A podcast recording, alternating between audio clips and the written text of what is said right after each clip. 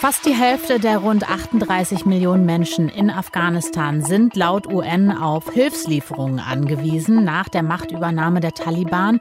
Deswegen haben die Vereinten Nationen heute eine Geberkonferenz für Afghanistan veranstaltet. Welche Pläne es konkret gibt, wie den Menschen vor Ort geholfen werden soll, das hört ihr jetzt. Deutschlandfunk Nova. Kurz und heute mit Jenny Gärtner. Es drohe eine humanitäre Katastrophe in Afghanistan durch Hunger und Krankheiten. So schätzt es Bundesentwicklungsminister Gerd Müller ein und er fordert einen UN-Nothilfe- und Krisenfonds von 10 Milliarden Euro. In Genf sind heute internationale PolitikerInnen zu einer Geberkonferenz zusammengekommen. Bundesaußenminister Heiko Maas hat bereits 500 Millionen Euro an Hilfsgeldern aus Deutschland zugesagt. Aber wie kann den Menschen vor Ort am besten geholfen werden? Darüber spreche ich mit einem, der wirklich jahrelang in Afghanistan genau das gemacht hat.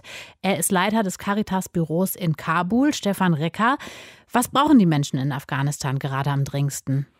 Also am dringendsten ist natürlich Hilfe, also ist Nahrungsmittel, Winterhilfe, der Winter fängt demnächst an, Geld natürlich. Die Banken sind im Prinzip handlungsunfähig, dadurch, dass die Zentralbank keine Liquidität ausgibt.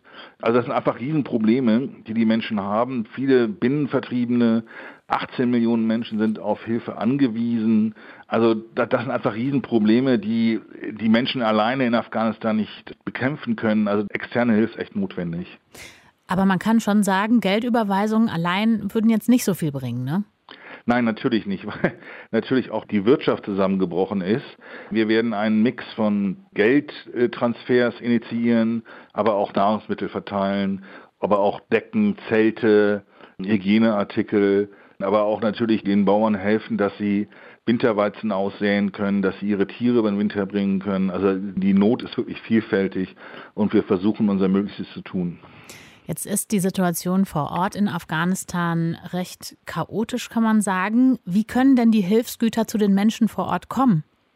Naja, momentan ist an Hilfsgüter gar nicht zu denken, weil, wie gesagt, also normalerweise würden wir Hilfsgüter vor Ort einkaufen in Afghanistan, um sie dann an die Menschen zu bringen, durch Transporte, durch Verteilungen. Das Problem ist einfach dadurch, dass die Zentralbank keine Liquidität hat, die sie an die privaten Banken weitergeben können, kommen wir auch nicht an Geld dran vor Ort und können auch keine Hilfslieferungen kaufen. Mhm. Dazu kommt noch ein weiteres Problem. Die Dachverbände von den Hilfsorganisationen in Afghanistan befinden sich gerade in Verhandlungen mit den Taliban über bestimmte Standards, die es uns erlauben, weiterzuarbeiten. Eine ganz große Frage ist die Arbeit von Frauen, von weiblichen Mitarbeiterinnen von Hilfsorganisationen. Wir wollen natürlich, dass unsere Kolleginnen weiterarbeiten können. Nicht nur die im medizinischen Bereich und im Unterrichtsbereich, sondern auch Buchhalterinnen, Monitoring-Spezialistinnen und so weiter und so fort. Und das ist ein ganz großes Problem und das muss auch sehr schnell gelöst werden. Wie könnte das gelöst werden? Durch Verhandlungen. Also, dass, dass man sagt, ähm, dass die Taliban hoffentlich darauf eingehen, dass auch die Mitarbeiterinnen von Hilfsorganisationen, die halt nicht im medizinischen Sektor arbeiten, weiterarbeiten können unter bestimmten Maßgaben. Da sind wir natürlich auch bereit zu Kompromissen, dass man zum Beispiel einen Vorhang in einen Raum reintut, wo halt Männer und Frauen arbeiten, der mhm. Frauen und Männer trennt. Da sind wir bereit zu Kompromissen, aber wir möchten natürlich sehr, sehr gerne, dass die Frauen, die vorher, vor 15. August mit uns gearbeitet haben, dass die auch weiterarbeiten können. Könnte es auch passieren, dass wenn man dann mit Hilfsgütern vor Ort ist, dass die Taliban die vielleicht auch umleiten oder selber davon profitieren?